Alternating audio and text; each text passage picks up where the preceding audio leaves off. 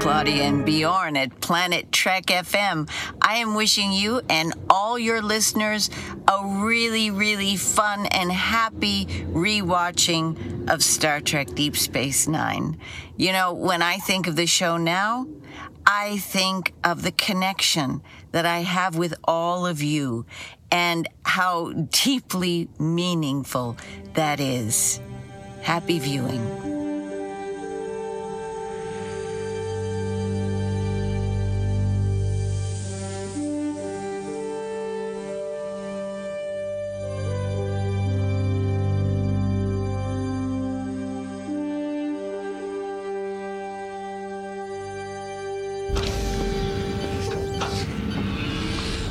Moin Moin und herzlich willkommen zu einer neuen Ausgabe von Planet Trek FM, die ganze Welt von Star Trek mit mir, eurem Björn Sülter. Ja, und ich klinge begeistert, weil ich bin begeistert, denn heute rollen wir zur 81. Ausgabe den roten Teppich aus. Wir zünden die Kronleuchter an, stellen Maden, Larven, Würmer und natürlich Schnecken und Ameisensaft bereit und lassen die Minnesänger von Betaset die Ode des ewigen Profits anstimmen. Denn heute, ja heute erwarten wir zum ersten Mal die Delegation des großen Nagus der Ferengi jauchzet und jubiliert auf der Promenade, tanzt und klatscht auf der Ops, denn das, das wird ein rauschendes Fest. Äh, oder vielleicht doch nicht? Wo sind sie denn alle? Hallo? Claudia, bist du wenigstens da? Expandiere oder verrecke, wie ich immer sage. Guten Morgen, oh. Björn. Ich danke den Auktionatoren der himmlischen Schatzkammer, dass du wenigstens da bist. Schön, dass du da bist, Claudia. Es freut mich auch wieder hier zu sein, Björn. Ah, ich sehe schon, du hast die 33. Erwerbsregel verinnerlicht. Es ist nie verkehrt, sich bei seinem Boss einzuschmeicheln. Ganz genau. Ich habe auch alles nach Ferengi-Art für dich vorbereitet. Denk also dran, wenn du reinkommst, die Verzichtserklärung zu unterschreiben, die liegt da drüben. Das Eintrittsgeld bitte in die kleine Box neben der Topfpflanze. Die andere Topfpflanze, das war ein Kaktus. Aua. Und äh, hier ist dein Handtuch. Bitteschön. Oh, Vielen Dank. Also das Problem ist natürlich, dass ich die Verzichtserklärung nicht lesen kann, weil Schule Zeitverschwendung ist, dass ich äh, die Topfpflanze gegessen habe, weil da waren Würmer drauf und äh, das Handtuch äh, damit, das brauche ich vielleicht nachher noch, ähm, um meinem Bruder äh, die Luft abzudrehen, weil ich unbedingt seine Bar haben möchte. Es scheint so, als hättest du die Folge geguckt. Das ist schon mal sehr gut. Guter Anfang. Ja, es geht, wie gesagt, um den ersten Auftritt des Ferengi-Oberhauptes auf DS9, dem König der Spezies 180, wie die Borg sagen würden. Und ich bin sehr gespannt, wie das für uns nach so vielen Jahren war. Ich hatte nämlich wirklich kaum mehr Erinnerung an die Episode. Bevor es losgeht, noch die übliche Informationskeule. Die Idee zur Folge stammt von David Livingston. Und ich weiß nicht, wie es dir geht, Claudia. Ich hätte bei dem Namen immer Regisseur gerufen. Wie geht's dir denn dabei? Das erste, was ich rufen möchte, ist Fisch. Richtig, richtig. Aber er ist auch der umtriebigste Regisseur des Franchise. Zweimal TNG, 17 mal DS9, 28 mal Voyager und 15 mal Enterprise, macht 62 mal Regie bei Star Trek. Das ist schon echt krass viel. Und da waren in allen Serien auch echt tolle Sachen dabei. Und wie du gerade gesagt hast, Picards Fisch der, der im wichtig. Bereitschaftsraum vor sich hin schwimmt, der wurde nach David Livingston benannt, ebenso wie die USS Livingston und ein Vizeadmiral, der immer mal wieder Erwähnung findet in Star Trek. War das einzige Mal, dass er eine Idee zu einer Episode abgeliefert hat. Und man muss das auch noch ein ganz kleines bisschen differenzieren, denn die B-Story um Jake und Nork, die stammt von ihm. Seine A-Story, die er sich ursprünglich mal ausgedacht hatte, die gefiel keinem und stattdessen wurde daraus eine Art der Pate-Variante. Und da in diesem ganzen Teil um Quark war der einzige Beitrag von David Livingston dann am Ende noch der Name Zack. Aber immerhin führte er auch gleich bei dieser Episode Regie, das dürfte ihn dann vielleicht ein bisschen getröstet haben, aber er hat danach halt nie wieder irgendwo einen Story-Credit bekommen. Er ist schon ein armes Schwein. ich glaube nicht, nein. Das Drehbuch selbst schrieb der spätere DS9-Boss Ira Stephen Bear und über den brauchen wir wie immer keine Worte verlieren, außer dass er hier endgültig den Startpunkt dafür setzte, dass eine Track-Serie sich wirklich mit der Kultur der Ferengi befasste. Und das habe ich nach TNG nicht geglaubt. Du? Nein, überhaupt nicht. Also ne, wir werden sicherlich gleich noch darüber reden, wie er sich damit befasst hat. Aber ja. ähm, äh, dass eine, zu einem so frühen Zeitpunkt eine ganze Folge den Ferengi gewidmet wird, äh, damit hätte ich nicht gerechnet, nach dem, was wir von der Spezies in äh, TNG gesehen haben. Und zum Schluss noch, weil du, Claudia, es letzte Woche gefragt hast, nach Move Along Home verlor die Serie damals in den USA rund 700.000 Zuschauer. Aber Ähnliche Verluste gab es auch vorher. Also nach Emissary haben sie rund 5 Millionen verloren, nach A Man Alone über eine Million, nach Q-Less 700.000. Es war also zu diesem Zeitpunkt noch nicht wirklich ungewöhnlich und Move Along Home hat da entgegen deiner Vermutung, glaube ich, keinen außergewöhnlichen Impact in irgendeine Richtung gehabt. Also das muss ich sagen, äh, flößt mir Respekt vor den damaligen Zuschauern ein. Also ja. ich kann jeden verstehen, der nach Move Along Home gesagt hätte, ach weißt du was, äh, man kann auch andere Sachen machen als Fernsehen. Was viel erschreckender ist, äh, die Einschaltquoten sind damals nach Babel hochgegangen. Okay, vielleicht war das so ein Moment, dass alle gedacht haben, hey, guckt mal, wir haben den Tiefpunkt überwunden, es kann jetzt nur noch besser werden. Mag sein, dass die Leute so weitsichtig vorm Fernsehgerät gesessen haben. Ich bezweifle das doch ein ganz kleines bisschen. Aber ja, positiv denken. Genau. Zum Inhalt der Folge noch, für alle, die sie nicht mehr so auf der Pfanne haben, der oberste Ferengi, Nagus Sek, kommt auf die Raumstation, hält eine Ferengi-Konferenz über die kommerzielle Nutzung des Gamma-Quadranten ab und benennt Quark völlig überraschend zum neuen Nagus, was sich später aber als Probe der Loyalität für jemand ganz anderen herausstellt. Ich finde, wir können dann damit jetzt loslegen, oder? Ja, ich bin bereit, ich hab Bock, die Würmer stehen hier. Los geht's. Greif zu, greif zu. Aber nicht zu viel. Was mir beim Teaser diesmal aufgefallen ist, der ist diesmal dreigeteilt und bietet in fünf Minuten total live on the station. Das ist hier definitiv ein Schritt nach vorne, oder? Ja, also dass sie ähm, direkt von Anfang an zeigen, dass das ist eine belebte, bewohnte Station, in der jeder seine eigene, ähm, seine eigenen Probleme, sein eigenes Leben hat, dem er halt unabhängig von dem der Handlung, der aktuellen Handlung nachgeht. Das finde ich sehr schön wenn ja. man das so, so etabliert. Und für uns natürlich als Running Gag, der uns jetzt schon durch die ganze Staffel verfolgt, sehr schön. Die erste Szene des Teasers ist gleich der Störer. Ja, der genau. kommt zur Tür herein. Es sind diesmal sogar gleich drei Störer auf einmal. Ähm, dann hätten wir das Thema auch abgehakt, wer denn diesmal zu Besuch kommt. Inzwischen wird das für mich zu so einem Palim-Palim-Sketch. Es ist wirklich, es ist, es ist wirklich ein Running Gag. Die Tür ja. geht auf, jemand kommt rein. Uh, wer stört denn hier? Aber sehr schön, dass sie dann im Teaser auch sofort wechseln, nämlich zu einer, wie ich finde, weiteren sehr, sehr hübschen äh, Cisco und Jake-Szene. Das haben sie gleich weiterverfolgt nach der letzten Episode. Ja, das fand ich auch. Also vor allen Dingen, dass sie ähm, hier nochmal das Thema rausarbeiten, was sie in der ersten, was sie in der letzten Folge angeschnitten hatten, nämlich, dass äh, Jake langsam erwachsen wird und dass es Cisco sehr schwer fällt, damit umzugehen, dass sein Sohn sich emotional ähm, anderen zuwendet. Eben in dem Fall Norg. Ja. Ist auch fast schon bemitleidenswert, finde ich, wie er Du willst lieber mit Nork da am Pylon sitzen, als mit Daddy die Feuerhöhlen zu besuchen? Das ist so ähm, der Moment, wo man realisiert, es entgleitet einem. Ja, und das, und das merkt er da total. Und ich finde, ähm, äh, äh Livingston hat das als Regisseur auch sehr schön visualisiert, weil Jake immer weiter weg von ihm geht im Verlauf der Szene, bis Stimmt. er am Ende an der Tür steht und sagt so, hör mal, ähm, ich äh, habe jetzt was anderes zu tun. Ja, er, er, sagt ja noch was anderes. Das finde ich ja total geil. Die Antwort auf die Frage von, von Cisco ist ja, Nock ist mein Freund. Ja, genau. Das, das sagt für Jake alles aus. Äh, und Richtig. Cisco möchte ihm nur hinterherrufen, ich bin dein Papa, aber tut es natürlich nicht. Ja, da hat er im letzten Moment, denkt er sich, hey, das bisschen Würde bewahre ich mir noch, das tue ich jetzt nicht. Aber ich finde, und da möchte ich kurz vorgreifen, nur so als, als äh, ominösen Kommentar, ähm, ich finde sowieso, Cisco bewahrt sehr viel Würde in der Rolle des Vaters in dieser Folge. Sehr lange und auch. sehr viel.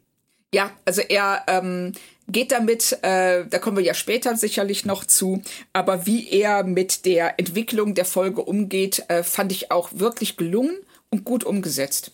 Ja, definitiv. Und dann kommt noch der dritte Teil des Teasers, nämlich die Bar. Da ist wieder eine Menge los. Und was mir hier sofort aufgefallen ist, finde ich total krass. Rom, oder für dich ist es ja eher Rom äh, Ja. aus der englischen Fassung, wurde hier wirklich komplett auf links gedreht und endgültig definiert, oder? Ja, also die, das war ja die ganze Zeit so ein Rumgehampele mit ihm, dass er äh, immer das sein musste, was das Drehbuch gerade hergab. Aber hier macht das, äh, hier wird er wirklich als Figur ganz, ganz klar dargestellt. Er ist so ein, er, er ist Quarks Fußabtreter. Ähm, aber er gibt dieses Fußabtreten auch weiter nach unten, nämlich in diesem Ja. Fall an seinen Sohn Nog. So ist das Leben, ne? Das ist Ja, wie also in bei einem Hunderudel oder Ja, das ist schon so, ähm, äh, Rom ist so der klassische nach oben buckeln, nach unten treten Vertreter.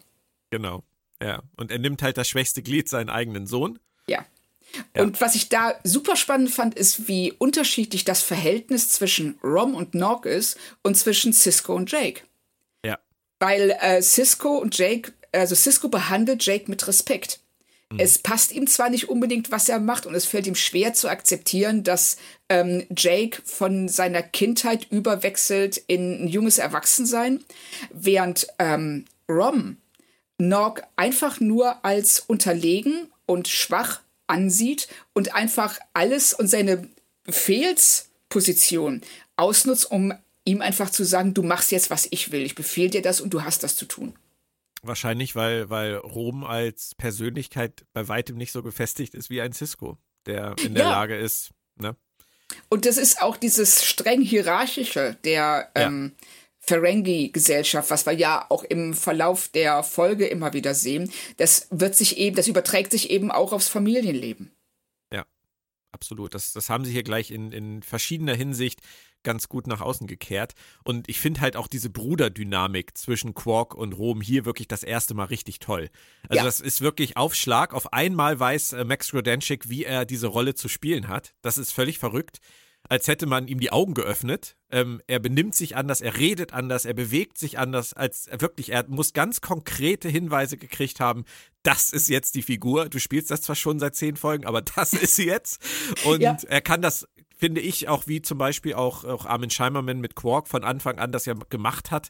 Er kann das direkt umsetzen. Und Rom ist direkt eine interessante Figur. Genau, richtig. Und mein Verdacht ist, dass ähm, da Ira Stephen Bear hintersteckt. Ja. Weil er das ja auch später dann als Showrunner von DS9 ganz äh, hervorragend gemacht hat, die Figuren, die bis dahin noch nicht so gut definiert waren, zumindest in meiner Erinnerung, vernünftig zu definieren. Und ähm, das macht er hier, vermute ich mal, auch mit Rom. Und es funktioniert halt super. Das ist halt auch so ein bisschen, ähm, sie haben angefangen, das hatten wir ja auch schon mal thematisiert und es war halt noch nicht alles wirklich durchdacht. Und dann haben sie wirklich so nach und nach sich die einzelnen Teile vorgenommen. In dem Fall halt Ira Stephen Bear, die Ferengi und, und Rom. Und haben halt gesagt, so machen wir das jetzt. Da fehlt noch was, hier fehlt noch was und wir müssen hier noch ein bisschen mehr Fleisch drauf geben. Aber das geht halt alles sehr schleichend. Ja, und das ähm, ist auch dieses, ähm, vielleicht liegt das auch an diesen 20 episodenlangen Staffeln, die man ja heute immer weniger macht, was ich auch gut finde. Ja. Ähm, der Vorteil ist aber bei diesen langen Staffeln, dass man sich Zeit nehmen kann, jede einzelne Figur in so einer Ensemble-Show wie DS9 nach und nach vorzunehmen und zu definieren. Und ähm, das ist so ein bisschen bei einer 10-Episoden-Staffel muss, muss das halt schon vorher stehen. Und hier kannst du dir die Zeit nehmen, dich in der Staffel daran zu tasten. Das klingt bei dir jetzt sehr positiv. Ich finde, das hat aber definitiv, was das, was das Produktionstechnische angeht, auch einen negativen Aspekt. Denn ähm, es könnte ein bisschen zu Faulheit beitragen. Also gerade bei einer Serie, sage ich jetzt mal, die mit irgendwie acht oder zehn Folgen auskommen muss und trotzdem ein relativ großes Ensemble hat, musst du das ja so verdichten, dass du es schaffst, alle Figuren richtig zu positionieren, zu ihrem Recht kommen zu lassen, an jeder Stelle, an der es wichtig ist, damit du auf dein Ziel hinarbeiten kannst. Wenn du sagst, ich habe 20 Folgen Zeit, ich nehme mir irgendwann sicherlich auch mal Decks vor, das ist schon ein bisschen bequem, oder? Es, ja, ist es. Das, ähm, ja, es ist definitiv bequem. Es ähm, sorgt dafür, dass du dich im Vorfeld nicht so gut vorbereiten musst, dass du ähm, Ja. Sachen auch schleifen lassen kannst und es führt eben zu dieser ähm, inkonsequenten Charakterisierung, die wir jetzt hier zum Beispiel bei Rom gesehen haben in den ersten zehn Folgen. Mhm. Und die dann, manchmal ist es dann vielleicht auch schwer, die Kurve zu kriegen. Also Dax ist immer noch nicht vernünftig charakterisiert. Nee. Bashir, der ja hier in der Folge gar nicht auftritt. Doch, kurz. Doch, kurz richtig, genau. Ich habe ihn untersucht. Ja, genau, ja, richtig. Also, die werden ihm wahrscheinlich gesagt haben, okay, Siddiq, einmal kein Overacting. Bitte. Genau. Einmal. Genau. Ja, ja, du hast recht. Aber also, du hast, ja, aber du, aber du hast auch recht. Also es ist ein, äh, es ist eine sehr viel bequemere Herangehensweise, die dann eben auch dazu führt, dass diese Sachen nicht, ähm, dass diese Figuren nicht klar und straff äh, definiert sind. Mhm. Und bei Dex ist es halt so, da nehme ich das jetzt kurz vorweg, die hat ja auch nur einen ganz kurzen Auftritt am Ende mit Cisco, da kommen wir sicherlich auch noch zu, aber ähm, die war jetzt die letzten Folgen, fiel sie eigentlich immer mal so durch Teilnahmslosigkeit und, und äh, irgendwie hat sie das Gefühl vermittelt, sie will gar nicht mehr, sie hat jede Gelegenheit genutzt aufzugeben und jetzt in dieser Folge, in dieser einen kurzen Szene ist sie eigentlich wieder so ein bisschen so die arrogant überhebliche Dex des Pilotfilms gewesen. Ja, so, richtig. Also da wissen sie halt auch wirklich noch gar nicht, wohin die, wohin die Reise geht. Sie haben sie halt am Ende gebraucht für den Rat an Cisco und da musste sie dann halt jetzt wieder selbstsicher sein. Ja, und er dürfte dann wieder mal Old Man sagen und, ja. ähm, und sie darf Auberginenauflauf probieren. Und aber, aber äh, wir sind jetzt weit vom Thema abgekommen. Ähm, in der Folge kam dann der, der beliebte Störer oder die drei Störer äh, schritten über die Promenade und hast du gesehen, dass da auf einmal ein riesiges Skelett hing? Ja, was sollte das? Das war so ein Fischskelett oder Dinosaurier-Skelett. Ne? Ja. Ich habe ich hab wirklich gerätselt, weil in dieser Folge wird ja das Dankbarkeitsfest der, der Bajorana das erste Mal angesprochen. Das kommt ja in der Serie dann nachher auch noch ein paar Mal vor. Hab überlegt, ob das irgendwas damit zu tun haben kann, aber das Dankbarkeitsfest bringe ich mit diesem Riesenskelett jetzt auch irgendwie nicht zusammen. Also kann naja, eigentlich nur Deko sein. Ja gut, vielleicht ist es aber sowas, dass also dieses Dankbarkeitsfest, das erinnert ja erstmal an Thanksgiving. Und bei Thanksgiving springt ja auch jedes Mal ein Truthahn über die Klinge. Vielleicht ist das, vielleicht ist es bei äh, beim Dankbarkeitsfest ein Fisch oder ein Riesensandwurm oder ein Riesen, ja, oder man bringt Dinosaurier um, die letzten Saurier auf Bajor. Von dem wir nie was gehört haben. ja, genau. Das wäre doch mal eine Touristenattraktion. Wir müssen, wir müssen da auch unbedingt darauf achten, ob dieses Skelett noch jemals wieder irgendwo hängt. Oh ja, auf jeden äh, Das wäre auch ein schöner Running Gag, ne? Wenn sie das ja, ähm, in verschiedenen äh, Situationen einfach so platzieren würden, völlig kommentarlos. Weil ich konnte mich da wirklich nicht dran erinnern, dass, das, dass ich das jemals oh. irgendwo gesehen habe. Wir sind dumm. Es ist natürlich Odo. Du meinst, der nimmt diesen, diesen sehr exponierten, äh, diese sehr exponierte Position auf der Promenade ein, um alles im Blick zu haben? wow. Warum nicht? Wow. Ja, okay. Wir behalten das, wir behalten das im Auge. Das wäre auf jeden Fall äh, immer die Gelegenheit, René Auberjonois in der Folge unterzubringen, ohne ihm irgendwie eine Szene zu schreiben. Ja, Oder was willst du eigentlich, einen... René? Du bist doch das Skelett unter der Decke. Genau, so da bist du doch. Wo ist, wo ist dein Problem? genau. In der Bar fand ich es noch total auffällig. Ähm, Quark erzählt Morn einen Witz, ähm, den ich nicht verstanden habe. Sollte, sollten wir wahrscheinlich auch nicht verstehen. Nein, ähm, wir kriegen ja nur die Pointe.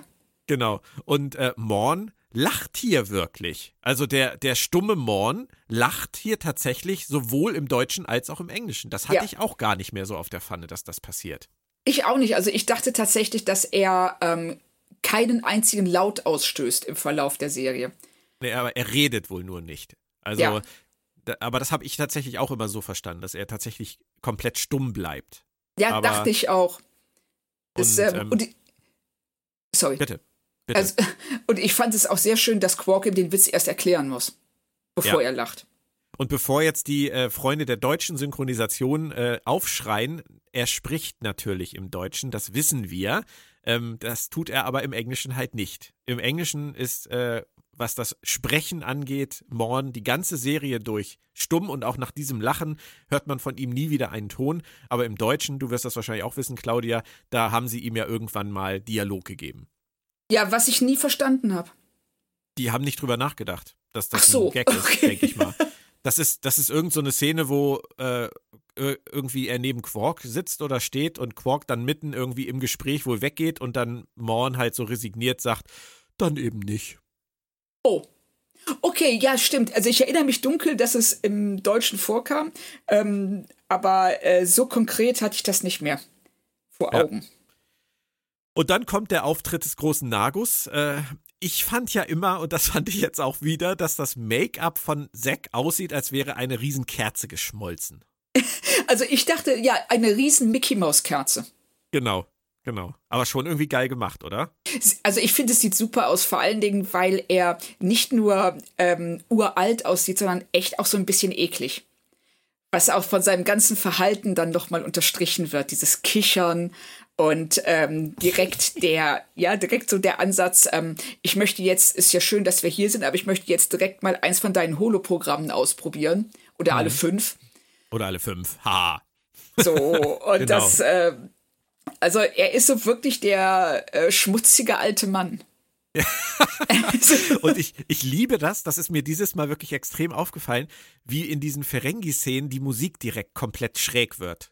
Ja, Das haben sie Das- wirklich sehr schön eingefangen. Das passt auch genau zu dem, was du gerade gesagt hast, zu diesem, zu diesem dreckigen alten Mann. ja, stimmt. Und äh, sein Diener, ähm, der hat einen Namen, den werde ich genauso wie andere in Star Trek nie vergessen, Mai Hardu. Das Ja. äh, ist auch ein wunderschöner Name, oder? Großartig. Ja, erinnert mich vom ganzen Auftreten hier ein bisschen an Mr. Hom. Ja, absolut. Und was, äh, ich weiß nicht, ob das Zufall ist oder nicht, aber Mai Hardu ist ähm, schon so eine Figur, die eben immer Präsenz ist, aber nie irgendwas wirklich tut. Stimmt. Wir sind jetzt schon, wir sind jetzt schon 20 Minuten dabei und wir haben nur über den Teaser gesprochen. Das ist irgendwie ein bisschen, ein bisschen strange.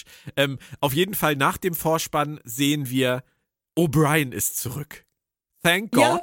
Und was tut er natürlich als erstes auf der Station? Nein, er repariert nicht direkt alles. Er vertritt Keiko in der Schule.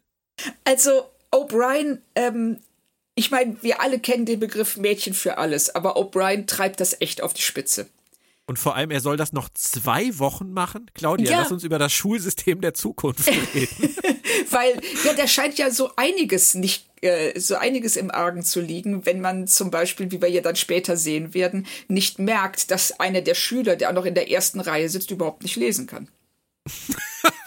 das, Das stimmt. Aber das, das äh, spricht ja auch so ein ganz kleines bisschen für diese Problematik, dass hier offensichtlich jeder kann und jeder darf. Also ich Ja. meine, Keiko ist keine, keine ausgebildete Lehrerin, sie ist Botanikerin, wie wir wissen. Und geht dann einfach mal monatelang in Urlaub, zusammen mit ihrem Mann, der jetzt zumindest früher wieder zurückkommt. Und dann muss jetzt der Chefingenieur ihre Klasse übernehmen. Und ich meine, da sind kleine Kinder dabei. ich, das ist ja so eine, ähm, ja, ähm, äh, One-Size-Fits-All-Schule. Ne, wo ja äh, in einem, in einem Klassenraum jeder von der ersten bis zur zehnten Klasse sitzt. Genau. Also wieder so eine Westernschule, so eine, so eine ganz klassische. Ja. Ähm, in der dann auch, ja, wie du schon sagst, anscheinend jeder, der gerade Bock hat, mal unterrichten kann. Und ähm, damit ja auch vielleicht nicht ganz so gut fährt. Also er, O'Brien scheitert ja direkt an Nog, an dieser offensichtlichen Lüge, die er erzählt, als er sagt, dass die Vulkanier seine Hausaufgaben gestohlen haben. Und dann auch noch Jake dazu bringt, für ihn zu lügen. Ja. Aber da weiß er auch nicht richtig, wie er damit umgehen soll. Und, Naja, das merkt ähm, man ja schon, als er reinkommt. Er kommt rein ja. und sagt, oh, ich musste hier noch kurz die, die isolinearen Chips austauschen und hahaha. und da sitzen halt irgendwie Vierjährige. Ja, die die, denken, die sitzt da. Ja, die ja, ja, die ja vor allen Dingen anscheinend auch, er kommt ja da rein und erst dann, als er den Kopf hebt und sieht, und sieht, dass da kleine Kinder sitzen, sagt er, naja, ist vielleicht jetzt gerade nicht so angebracht. ähm, also ist das sein erster Tag als Lehrer? Aber es kann auch nicht sein, weil er hatte denen die Hausaufgaben aus, aufgegeben. Richtig, richtig. Äh, Er versucht es mit einer, sagen wir mal, äh, sperrigen Autorität, äh, diese Klasse zu lenken. Er hatte auch direkt eine sehr barsche Ansprache, finde ich. Also, das Ja. kann er vielleicht bei Nork und Jake machen, aber bestimmt nicht bei den Jüngeren. Also Richtig. zumindest nicht morgens direkt. Ja, die sind völlig, völlig traumatisiert von Keiko nach Hause kommt. Also es ist schon, es ist schon eine schräge Entscheidung, finde ich. Vor allem, gut, sie brauchten offensichtlich ja diese Schulszene für diese Lüge, die du gerade angesprochen hast und auch dafür, dass, dass Jake für seinen Freund lügt. Aber das hätte doch irgendwie auch ohne O'Brien gehen können. Also ja, ich verstehe auch nicht, warum sie ihn genommen haben. Also sie hätten da ähm, sehr viel besser Dax nehmen können in der Situation. weil ähm, sie alleine durch ihre Lebenserfahrung könnte man argumentieren, dass sie die Souveränität hat, auch ähm, mit so einer Schulklasse klarzukommen. Ja, oder halt irgendwie einen namenlosen Wedek. Ja, oder, oder so. Wobei man dann vielleicht nachher in der Zwickmühle gewesen wäre, wenn Keiko zurückkehrt, zu fragen, warum ist der Wedek nicht eigentlich eh besser geeignet als die Botanikerin? Während Richtig. sie immer besser geeignet ist als ihr Mann. Richtig. Sodass also, man dann Thank God sagen kann. ja, das war wirklich äh, eine ganz seltsame Entscheidung, ja. ihn, ihn dahin zu stellen. Aber die Schulszene an sich finde ich total hübsch, weil die sich auch, finde ich, sehr natürlich anfühlt, äh, auch mit dieser Lüge halt und mit dem Lügen für einen Freund und dem Gekicher der anderen. Das haben sie, finde ich, das haben sie ganz nett umgesetzt. Ja, vor allen Dingen, weil ja dann, wenn wir nachher erfahren, warum Nog diese Hausaufgaben nicht gemacht hat, Jakes ja. Lüge ja auch noch mal eine ganz andere Dimension bekommt. Ja, und ähm, ja, und das ist auf mehreren Ebenen interessant, finde ich. Richtig. Aber lass uns, das fand ja. ich da auch gut drin. Lass uns kurz zurück zum Nagus gehen, denn ähm, ich habe mich echt gefragt, der ist dann ja dabei, diese ganzen Holosuite-Programme auszutesten. Aber wie geil ist das bitte, dass man seine Lache außerhalb der Holosuite unten in der Bar ja. hören kann? Ich ja, mein, genau.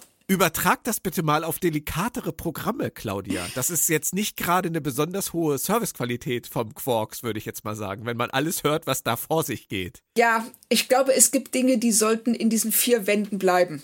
Und ähm, selbst ja, selbst die, ähm, die, die Lache des Nagus ist jetzt nicht, die ist zwar krass, aber die ist nicht so, die, also die hat keine 300 Dezibel.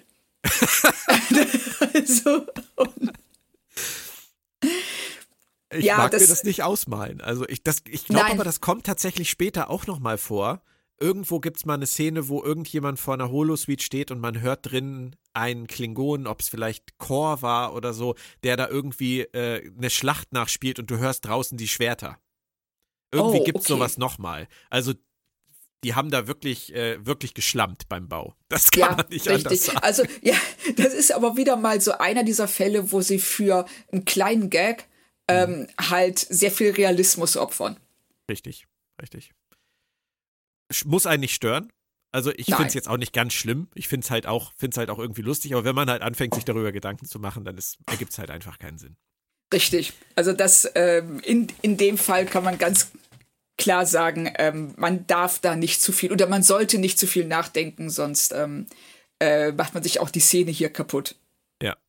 Ähm, während das da alles passiert und der Nargus da beschäftigt ist mit was auch immer, wir wollen das gar nicht wissen, ähm, haben Quark und Rom so richtige Real-Life Ferengi-Problems und haben Angst, dass die Bar aufgekauft wird. Solche Sachen mag ich halt auch. Die dann auch so ein bisschen auf eine falsche Fährte führen und zeigen, dass die sich halt, dass die sich Gedanken über Dinge machen, die vor sich gehen, die aber gar nicht stimmen müssen. Genau, das ähm, find, ich finde das auch immer sehr schön, dass du siehst, dass ähm, äh, jeder und das ist hier in der Folge, finde ich, super rausgestellt. Jede Person, die vorkommt, hat ihre eigenen Ideen, Gedanken, Ängste, Sorgen, Pläne. Und äh, manche davon ergeben Sinn, andere basieren auf falschen Annahmen. Aber jeder versucht für sich irgendwie was rauszuholen. Also gerade bei den Ferengi, aber auch dann ähm, bei Jake und Nog. Äh, die haben alle äh, eine eigene Agenda, die ja. sie umsetzen.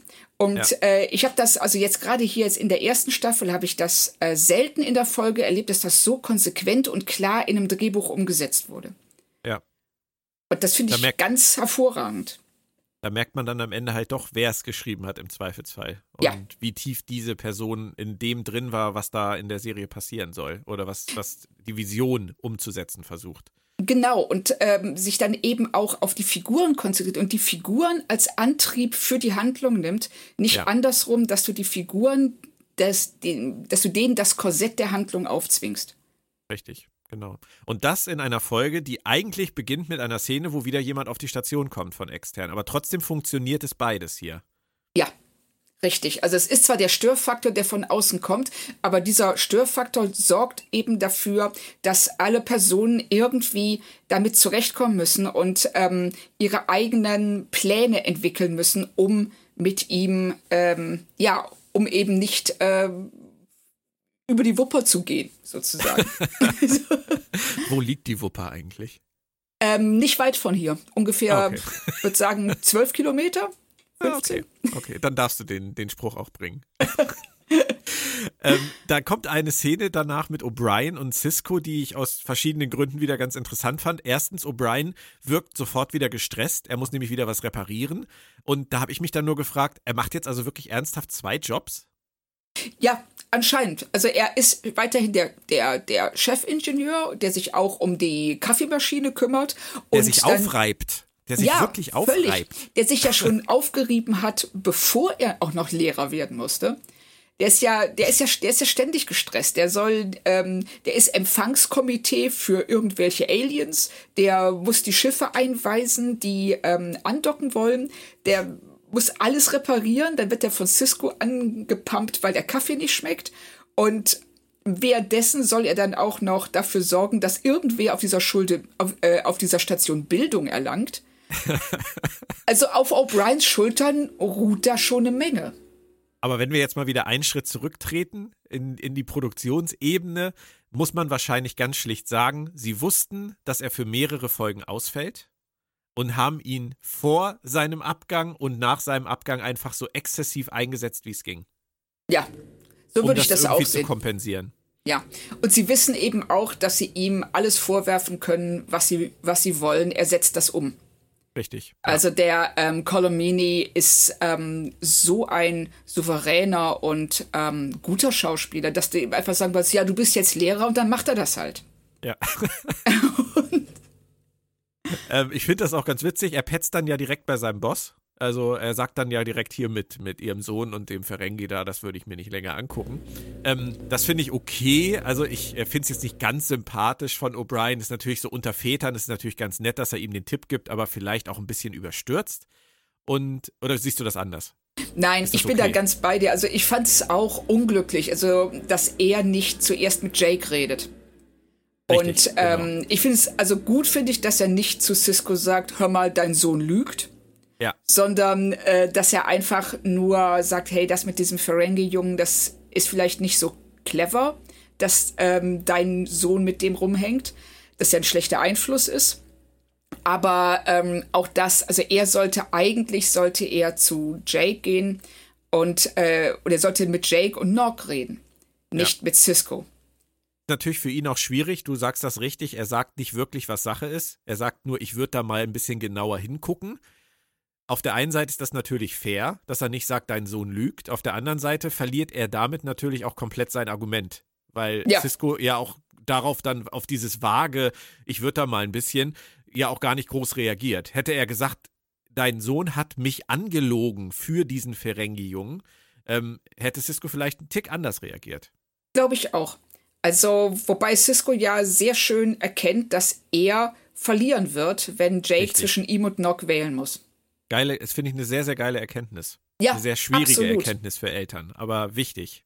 Ja, richtig, dass er immer, dass ihm immer klarer wird, dass Jake sein, also zu einem eigenen Individuum wird und nicht mehr ja. ein Kind ist, das ähm, ähm, völlig ohne Kritik zum Vater aufsieht und sich dem Vater ja. unterordnet. Ja. Und das ist halt durch und das erkennt und, er jetzt. Und je stärker man gegen angeht, desto weiter treibt man seine Kinder von einem weg. Das ist ja bei der Partnerwahl nachher genauso. Wenn man dann nur dasteht und sagt, der oder die ist schlecht für dich, wollen wir nicht, wollen wir ja. nicht hier haben und so weiter, das, das Ende vom Lied ist immer das gleiche. Ja, richtig. Ja, weil es eben auch, ähm, du, du steckst nicht drin, du bist, äh, du bist kein Kind, du bist kein Teenager und ähm, du kannst das auch, du siehst es aus deiner Warte und du willst sicherlich das Beste, aber du musst ähm, eben auch zulassen, dass jemand seine eigenen, sein eigenes Leben lebt, seine eigenen Fehler begeht und auch seine eigenen Erfolge feiert. Ja. Ja, es ist ein echt schmaler Grad für Eltern. Ja. Also ich, ich freue mich total drauf. Nicht. Ja. Bestimmt. ich finde es auch schön, wie, äh, wie Cisco O'Brien direkt Angst macht und sagt, äh, so wegen Molly, hm, ja, die ist drei, ne? Lass die mal erstmal 14 werden. Das, das ist auch so ein, so ein typischer Elternkommentar. Ja, nee, das, ja, ist, das ist total typisch. Das ist total typische Elternunterhaltung. Grausam.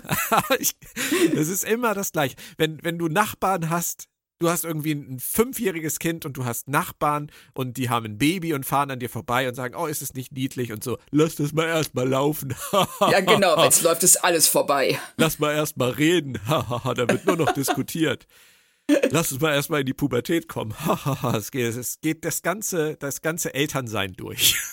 ja, ich finde es auch schön, dass ähm, äh, äh, jedes jede Altersstufe so dargestellt wird, als, als ob das die letzte erträgliche vor dem Horror ist.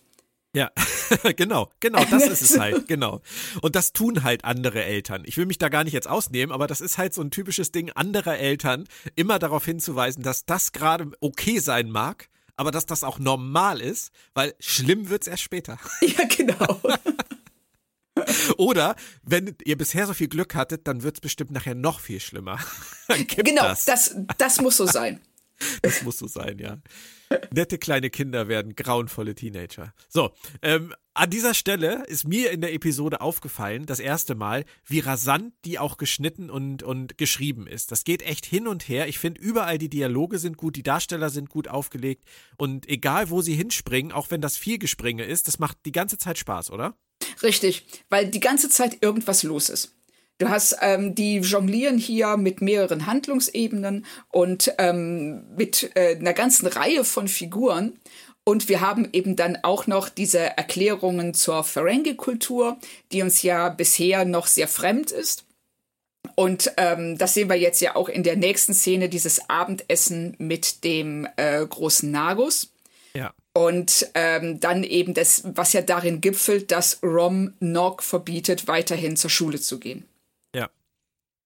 Und ähm, also ich sag mal, subtil ist anders. Und die Ferengi, die haben diese cartoonartige Boshaftigkeit. Ne, also das ist ja alles, ist das ja so ein bisschen, ich sag mal, das ist so subtil wie eine He-Man-Folge. Ja. Und aber es funktioniert trotzdem, weil man auch merkt, dass sie so ein bisschen darin gefangen sind. Ja. Also Rom will Nog das ja gar nicht verbieten, aber er fühlt sich von durch die Anklage des Nagus dazu gezwungen, das zu machen. Er buckelt nach oben und ja, tritt nach und tritt unten. nach unten. Ja. So wie er es auch schon äh, in der Szene mit Nog davor gemacht hat. Und auch seine Entschuldigung, seine weinerliche hier, das ist der, der böse Einfluss der schlimmen Föderationsheinis. Das ja. ist halt auch, ist halt auch so bezeichnet. Er ist halt das, er ist das Opfer. Das Opfer Richtig. widriger Umstände und er ist und einfach er kann, zu schwach.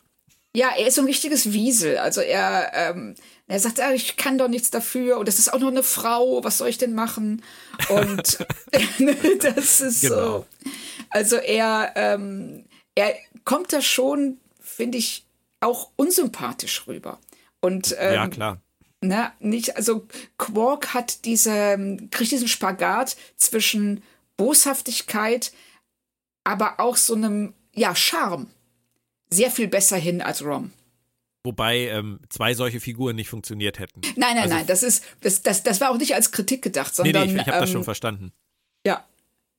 Aber er ist ja letztendlich der Gegenpol zu seinem Bruder und von daher finde ich das okay. Aber Wallace Shawn, also in dieser Dinner-Szene, der ist schon echt krass im Overacting, oder? Ja, ist er. Also es funktioniert ganz gut durch das Make-up. Ja. Also, äh, wenn er jetzt ähm, nicht so äh, übertrieben geschminkt wäre, dann würde dieses Overacting, glaube ich, fast unerträglich sein. Aber so passt es zu diesem sehr ähm, ausdrucksvollen und übertriebenen Aussehen passt dann auch seine, äh, sein Gehabe, das Kichern und die Würmer und ähm, äh, seine, sein, sein, sein ganzer Umgang mit den ähm, anderen, die am Tisch sitzen, inklusive seines eigenen Sohns. Mhm. Aber so, ähm, ich kann es nachvollziehen. Also es ist mir nicht negativ aufgefallen. Ich finde, es passt zur Figur. Ja, ja, auf jeden Fall. Ähm, und äh, mir ist auch aufgefallen, dass er das ja nicht durchzieht. Also er ist ja nicht die ganze Zeit überzeichnet, cartoonhaft und im Overacting-Modus, sondern er findet diesen Spagat zwischen ernsthaften Momenten und einer klaren Ansprache, auch Quark gegenüber, und dann kommen immer so diese Ausbrüche. Und das zieht sich, finde ich, durch alle Ferengi-Figuren durch, dass diese Balance gehalten wird zwischen drüber, aber nicht zu drüber. Und das, finde ich, hat Ira Stephen Bear hier wirklich gut hinbekommen. Gleich zum ja. Start. Ja, weil du hattest ja am Anfang schon äh, von der Pate gesprochen. Und das ja. ist ja, ähm, der Nagus ist ja wirklich so eine Patenfigur. Also auch jemand, mit dem sich alle einschleimen wollen, der aber gleichzeitig im Grunde genommen schon ja fünf bis sechs Zielscheiben auf die Stirn gemalt bekommt, weil ja. alle ihn abschießen wollen. Ja. Und ähm, und er reagiert als Figur eben auch entsprechend. Er ist auf der einen Seite eben dieser gönnerhafte, auch so ein auch machtgeile Herrscher ja. Auf der anderen Seite aber auch jemand, der absolut skrupellos ist. Und das und gefährlich. Und das, äh, diese Balance, die, wenn die bei den Ferengi klappt, dann sind das auch ganz interessante Figuren. Und bei ihm, finde ich, klappt es sehr gut. Mhm. Und auch Quark kann sich dann endlich entspannen. Er hat ja die ganze Zeit Angst gehabt, dass er aufgekauft wird. Aber der Nagus will nur ein Meeting auf seiner, in seiner Bar veranstalten zum Thema Zukunft im Gamma-Quadranten. Das klingt ja jetzt nicht so besonders äh, schwierig und das wird Quark sicherlich hinkriegen und auf einmal wimmelt die Station ganz äh, vor Ferengi, also das muss ein Albtraum gewesen sein, diese ganzen Masken zu machen. Ja. Muss auch eine Menge Geld gekostet haben. Und man kann an dieser Stelle, wenn man diese ganzen Ferengi auf einem Haufen sieht, eigentlich immer nur wieder froh sein, dass es keine TNG-Ferengi sind. Ich glaube, das wäre unerträglich geworden. Oh ja. Aber ja. während diese Großkopferten zusammensitzen und wichtige Businessfragen klären, und das fand ich wieder super, nimmt sich die Episode dann wieder Zeit für die Probleme ähm, rund um Jake und Nock. Und das mag ich deswegen doppelt, weil das ist doch eigentlich hier die Geburtsstunde von deren Bromance, oder? Ja, auf jeden Fall. Das, ähm, wir sehen ja einfach, wie, wie, wie wichtig ähm, Jake auch diese Freundschaft ist. Und auch Nock ist die wichtig. Ähm, aber sie sind eben auch, ähm, ja, sie sind die Kinder ihrer Eltern oder vor allen Dingen die Kinder ihrer Väter und müssen auch mit dem klarkommen, was ihnen da vorgelebt wird. Und Richtig. damit ringt ja Nog gerade ganz enorm in der Folge, weil ja. er diese Zerrissenheit spürt. Das haben wir ja äh, in der Szene, wenn ähm, Nog äh, ihm praktisch die Freundschaft aufkündigt. Ja. Und sagt, ich und darf nicht mehr zur Schule gehen. Und das finde ich halt so, so super geschrieben von, von Ira Stephen Bear, weil er an dieser Stelle, dieser, dieser kurzen Unterhaltung zwischen Jake und Nork hier, ansetzt, dass die kulturellen Unterschiede zwischen den Menschen und den Ferengi auf diese Freundschaft gespiegelt werden. Also das, was in der Bar vor sich geht und auf der Station vor sich geht, wird im Mikrokosmos hier angelegt für Jake und Norg, aber noch nicht aufgelöst. Und das zieht sich dann ja durch die ganze Episode weiter durch, dass die beiden auch Schritte aufeinander zugehen, erst voneinander weg und dann aufeinander zu, aber auf eine ganz andere Art und Weise, als dass die die großkopferten Erwachsenen tun. Und äh, da geht's dann ja erstmal weiter, fand ich es total lustig, dass Quark am Kindertisch sitzt. Ja, also, das ist und, und offensichtlich und so gelangweilt ist. Er sitzt da äh, mit, mit dem Rücken zu dieser Konferenz. Ja. und äh, den Kopf in die Hand gestützt und man merkt ihm an, er möchte überall sein, nur nicht da. Genau.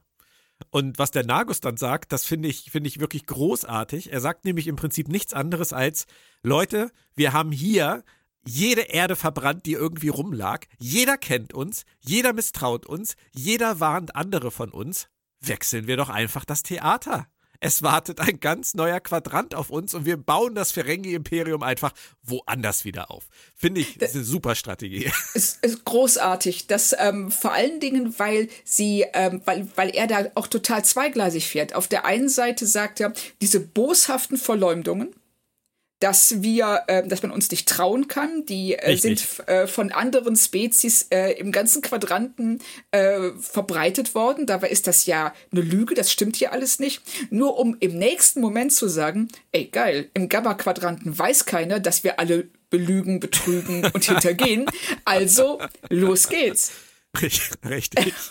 Und er kommt dann genau zur Halbzeit der Episode auch mit der großen Enthüllung um die Ecke. Er will nämlich dieses neue Imperium nicht selber aufbauen, sondern er will abtreten. Und äh, sein Nachfolger heißt nicht Cracks, das wäre dann sein Sohn, sondern Quark. Und ich finde es so geil, wie Armin Scheimerman das spielt, als würde er im Moment überhaupt keine Luft bekommen. Ja, genau. Also ihm stockt wirklich buchstäblich der Atem. Ja. Und ähm, man kann das ja auch verstehen. Das ist so, ähm, ich sag mal, du bist irgendwie ein Tavernenbesitzer im äh, Frankreich des 16. Jahrhunderts und auf einmal kommt einer an und sagt, sag mal, hast du, hast du nicht Bock nach Ludwig dem 14. Äh, Frankreich zu regieren? genau. Also, es war ja auch nicht anzunehmen, dass es dabei bleibt. Ich glaube, das hast du auch wahrscheinlich an der Stelle nicht geglaubt. Ich muss ehrlich sagen, ich habe mir da bei der Folge nie Gedanken drüber gemacht. Wahrscheinlich, weil es so geschrieben ist, dass es irrelevant ist. Ja. Dass man gar nicht auf die Idee kommt, sich zu fragen, wohin führt das, wenn der die Station jetzt verlässt oder so. Das ist, das ist so irrelevant geschrieben, dass man, finde ich, gar nicht drüber fällt. Gar nicht.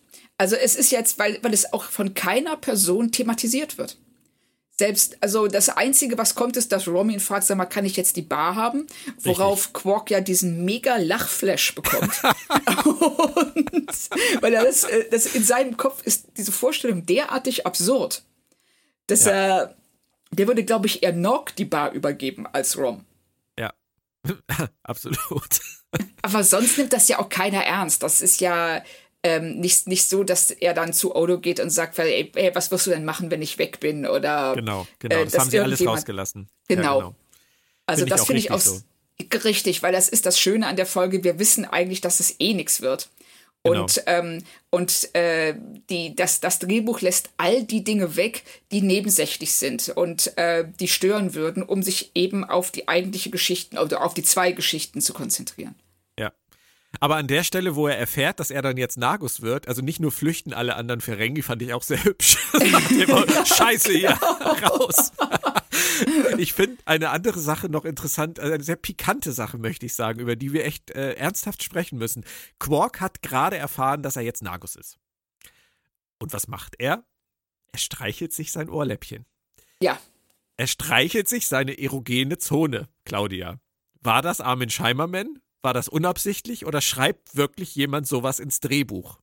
Also ich könnte mir sehr gut vorstellen, ähm, nach einigen dich, Interviews, ja genau, Drehbuch. also nach einigen Interviews, die ich mit Ira Stephen Bear gesehen habe, würde es mich überhaupt nicht wundern, wenn das von ihm gekommen wäre. Ja, denke ich auch, definitiv. Vor allem, weil es ja. ja. auch später nochmal kommt. Richtig. Da hat er wieder so einen so Moment, wo er sich toll fühlt und dann sofort wieder an sein Ohrläppchen greift. Genau. Aber wir hatten das ja bei einer anderen Folge auch schon mit Wasch, wo Wasch das ja vor anderen Leuten in der Öffentlichkeit benutzt, um Quark äh, ihren Willen aufzuzwingen. Die gehen da schon auf eine echt strange Art und Weise sehr offen mit um, ne? Das ist mir früher wirklich nie aufgefallen. Mir auch nicht. Aber ähm, die Waschszene, also da war ich auch echt so ein bisschen, also ich fand es ein bisschen eklig, ich fand es ähm, unangebracht dass sie, äh, es ist ja tatsächlich, es grenzt oder es überschreitet die Grenze zur sexuellen Belästigung. Ja, ja, was klar, sie da macht. Logisch. Und alle finden es total lustig, wobei, wenn das umgekehrt wäre, wäre das das Megadrama. Aber da es Quark ist und Quark ähm, zu dem Zeitpunkt ja auch noch viel stärker eine Witzfigur ist als später, mhm. in der Waschszene, ist das in Ordnung. Hier, finde ich, ist es so ein, ähm, ja, ist es halt, die, die, die Ferengi gehen sehr viel offener oder sehr viel aggressiver mit ihrer Sexualität um. Also in dem Sinne kann ich das hier, ähm, finde ich, sehr, finde ich sehr viel vertretbarer, dass er das ja. macht. Weil er es ja auch selber ist, er entscheidet das selber. Aber das, äh, es ist natürlich schön, dass er äh, äh diesen Erfolg zelebriert, indem er im Grunde genommen vor, vor der Kamera masturbiert. Weil was anderes ist das ja nicht. Ja, wobei, ja, jetzt, ähm, ja, kann diese Folge nicht mehr gucken. Nein, ähm, du, hast, du hast absolut recht. Und, ähm, aber man muss natürlich auch schon noch ein bisschen differenzieren. Also dadurch, dass die Ferengi ja nun so große Ohren haben und da ja, es wird nicht besser, ne? Und da ja auch immer wieder darauf hingewiesen wird, dass das ihre erogene Zone ist oder die wichtigste erogene Zone vielleicht sogar bei den Ferengi. Ähm, nehmen wir das natürlich so wahr. Aber wenn wir jetzt, lass uns über erogene Zonen reden, Claudia, wenn wir jetzt mal ernsthaft über dieses Thema sprechen, es kann ja durchaus auch bei uns Menschen sein, ähm, dass irgendjemand seine Ohren als erogene Zone sieht oder empfindet. Und der, der trägt deswegen ja trotzdem keine Ohrschützer, weil weil man das bedecken sollte, was man als erogene Zone äh, bezeichnet. Nur die Ferengi machen das nicht. So ist es ja nicht. Das ist ja schon. Nein. Nee, nee, nee. Ist ja, also ich weiß zum Beispiel gar nicht, wie die Anatomie der Ferengi an anderen Orten genau aussieht. Ich habe mich da nie mit beschäftigt. Also das äh, ähm, wäre jetzt auch, das war tatsächlich der Gedanke, der mir jetzt gerade auch kam. Also wenn da die erogene, also die haupterogene Zone die Ohren sind, ähm, was ist mit anderen Zonen und warum? Ich meine, man, man muss ja das Bedecken einer erogenen Zone ist ja nicht, ähm, ist ja, ist ja ein kulturelles Phänomen. Ja, richtig. Ja, das ist ja auch nicht überall. Und äh, selbst auf der Erde ist das nicht überall der Fall. Vielleicht tragen und, die Obskuren deswegen ja einen Sack über dem Kopf. Ey, jetzt, äh, ne, jetzt kommen wir der Sache auf jetzt die wird Spur. alles klarer. Nein, aber das Thema ist ja sehr komplex. Also wir müssen wahrscheinlich in Zukunft tatsächlich nochmal näher über die Anatomie der Ferengi sprechen. Wir werden uns damit früher oder später, befürchte ich, befassen müssen, ja. Ja, ja. Und das ist jetzt wahrscheinlich, wir haben jetzt wahrscheinlich die FSK 16 Freigabe gerade noch so. Also wir müssen jetzt auch echt aufpassen. Ich weiß gar nicht, ob ich den Cast hochladen kann, wenn das, wenn das FSK 18 ist. Man muss sich nachher noch irgendwelche Sicherheitsvorkehrungen vorschalten oh, oh. oder eine Warnung oder irgendwie sowas. das wollen wir ja nicht. Deswegen wechseln wir mal zu den Ciscos nach Hause, denn da geht es viel gesittet dazu. Ähm, was ich sehr schön fand, war, Jake vertraut sich seinem Dad an. Das ja. ist ja immer ein gutes Zeichen in einer Eltern-Kind-Beziehung. Und Cisco reagiert ja auch wieder sehr empathisch und ruhig und versucht ja wirklich alles, um auf ihn einzugehen. Das muss man Cisco wirklich zugestehen. Ja, wobei er ja schon ähm, die Weichen so stellt, dass ähm, er sagt, ja, so eine Freundschaft endet halt genau. halt ab und zu mal. Richtig. Und was er ja auch gar nicht schlecht finden würde, weil wir wissen ja schon aus der letzten Folge, dass er von dieser Freundschaft nicht viel hält. Richtig. Und ähm, aber er geht trotzdem, er geht äh, auf ihn ein, er behandelt ihn mit ähm, Respekt, also Jake mit Respekt und Empathie. Und Jake reagiert eben darauf, dass er sagt: so, nee, ich möchte trotzdem keine Zeit mit dir verbringen. und das ist ja, aber noch bleibt er ruhig. Also noch bleibt Cisco ruhig und, ja. und wartet ab. Und ähm, ganz anders geht es auf der Promenade vor sich. Und das passt sehr schön zu dem, was du eben gesagt hast, weil Quark dreht total auf und flaniert mit Robe und, und Nagusstab über die Promenade. Da überzeichnen sie natürlich total. Also ja. sowohl was sein Verhalten angeht, als auch was, was Cracks und Rom angeht, die nicht mehr von seiner Seite weichen. Ähm, und äh, gleich ist er in Gefahr. Und dann kommt dieses Thema, falsche Freunde. Leute, die zu ihm hingehen und sagen, du brauchst mich, wenn du mich nicht brauchst, dann wart mal ab, was passiert. Ähm, und an der Stelle habe ich nur so gedacht, schön, wie Ira Stephen Bear das halt auch durchgezogen hat, das ist falsche Freunde-Thema. Ja. Richtig. Mit Jake und Nog und halt mit Quark und, und seiner neuen Position. Das sind nur Kleinigkeiten in Drehbüchern, aber mir macht das Spaß, wenn sich solche Sachen wirklich durch die verschiedenen Ebenen durchziehen. Ja, ich mag diese Dualität total. Das war das Wort, das mir nicht eingefallen ist. Genau. das, das, du hast, ähm, äh, jede Figur steht vor einer ganz klaren Wahl. Und äh, bei, bei Quark ist es, ähm, äh, nehme ich diese Rolle als ähm, Nagus an, wie, oder wie, beziehungsweise wie gehe ich mit der Rolle als Nagus um?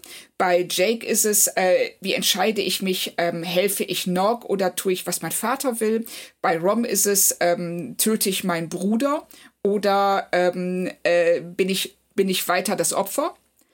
Ja. Cracks möchte Nagus werden, um macht er das und oder lässt er es? Und mhm. gleichzeitig spiegeln sich aber diese Familien Bande spiegeln sich wieder zwischen Cisco, Jake auf der einen Seite und Rom Nog auf der anderen. Und diese Freundschaftsgeschichte zwischen Quark und Rom auf der ja. einen und zwischen Jake und Nog auf der anderen. Und ähm, ich finde, sie haben das super gemacht. Also das rauszukehren, wie ähm, unterschiedlich Leute miteinander umgehen und aus welchen Gründen sie das machen. Und je nachdem, welche Prioritäten du setzt. Ist es jetzt Profit oder Freundschaft oder Profit ja. oder Ethik. Ja. Und du hast sogar noch den Nagus und Cracks vergessen in deiner ja, Aufzählung. Richtig, das genau. ist die gleiche Vater-Sohn-Dynamik. Und ähm, Stimmt. auch der Nagus macht seine ganze, seine ganze Scharade ja nur, um die Loyalität seines Sohnes zu testen und auch hier wieder in Anführungsstrichen falsche Freunde auszusieben. Genau. Ja. Und darum, darum geht's. Also dieses ähm, Thema von Freundschaft und der Unterscheidung zwischen richtigen Freunden und Leuten, die dich nur ausnutzen oder benutzen wollen. Ja. Und, ähm, und eben auch, dass Jake und Nog miteinander komplett offen umgehen, während ähm, Quark und Rom ebenso wie der Nagus und Cracks das nicht tun. Die ja. haben alle geheime Absichten, die ähm, mit denen sie andere oder ja auch ihren eigenen Sohn hintergehen. Genau. Und das ist dann für den Zuschauer letztendlich ja auch ein kleiner, kleiner Lerneffekt oder eine lehrreiche Dreiviertelstunde, wenn man dann solche Figuren sieht, wie unterschiedlich sie miteinander umgehen und zu was für Ergebnissen das führt. Genau. Und eben Respekt. auch sie Richtig, also sehr, sehr schön gemacht und auch diese Kultur der Ferengi, dieses, äh, dieses absolute Halsabschneidertum. So herauszustellen, welche, das nicht nur lächerlich zu machen, sondern auch zu zeigen, dass es Leute zwingt, zu Karikaturen ihrer selbst zu werden. Mhm. Und auf der anderen Seite Cisco, der Jake erklärt, ja, die Ferengi sind halt völlig anders als wir, aber man muss das akzeptieren. Und die haben halt ihre Kultur. Wir haben es aber nie geschafft, mit denen wirklich näher äh, in Kontakt zu kommen oder näher mit denen Geschäftsbeziehungen aufzubauen, aus diesen Gründen. Aber trotzdem sagt er ja nicht, die haben keinen Platz in unserer Welt. Nein, wobei ja schon in der Folge und auch ähm, in den meisten anderen ganz klar rausgekehrt wird, dass ähm, die Kultur der Ferengi aus Sicht der Föderation eine minderwertige ist. Der fast schon groteske. durch diesen, ne, durch diesen völlige, dieses sklavische ähm, sich unterwerfen dem Profit beziehungsweise dem Raubtierkapitalismus. Ja, das stimmt. Aber ich finde, das, das lassen sie nicht so raushängen. Also nee, sie, ja, sie, sie durchbrechen es immer wieder. Also du hast ja, ne, klar ist das, ist, ist das völlig grotesk, was die sagen. Ähm, ja, lass, äh, Familie darf nie dem, dem Profit im Weg stehen.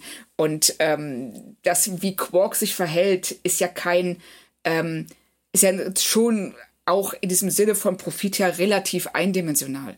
Aber sie brechen es dann immer wieder auf. Also ich finde sehr schön diese Szene zwischen Quark und Zack wenn, ähm, also dem, dem Nagus, wenn Quark zum Nagus geht und sagt, hör mal, ich habe den Eindruck, Leute bedrohen mich, die verarschen mich. Ähm, was kannst du denn für mich tun? Was äh, erklär, hilf mir doch mal. Und Zack aber da sitzt und seinen ersten Urlaub seit 85 Jahren plant. Ja.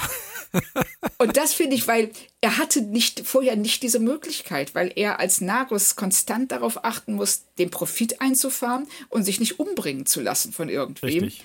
Richtig. Und jetzt auf einmal die Möglichkeit hat, das zu tun, was er will. Und das ist eben nicht Geschäfte machen, sondern Urlaub. Und dass er das wirklich will, das werden wir in der Serie ja später auch noch sehen, denn er möchte Richtig. ja eigentlich wirklich Genau. sich zur Ruhe setzen. Er hat ja wirklich keinen Bock mehr, nur sein Sohn ist halt der totale Loser. Und sein Sohn taucht auch nach dieser Folge nie wieder in Deep Space Nine auf und wird nie wieder erwähnt. Das. Das wusste ich nicht mehr, aber das finde ich sehr, sehr schön. Ja, ja, Ja. der wird den abserviert haben. Also, Wahrscheinlich, ja. In irgendeine, in irgendeine Grube. Wahrscheinlich. genau. Oder er hat ihn in kleine Dosen äh, pressen lassen, denn auf einmal kommt ja der Moment, wo Zack stirbt von einer Sekunde auf die andere und wir eine, so eine Art Trauerfeier im Quarks bekommen, wo man halt Teile des großen Nagus in kleinen Döschen kaufen kann. Das ist ein Brauch, Ja. der zur Nachahmung empfohlen ist, oder?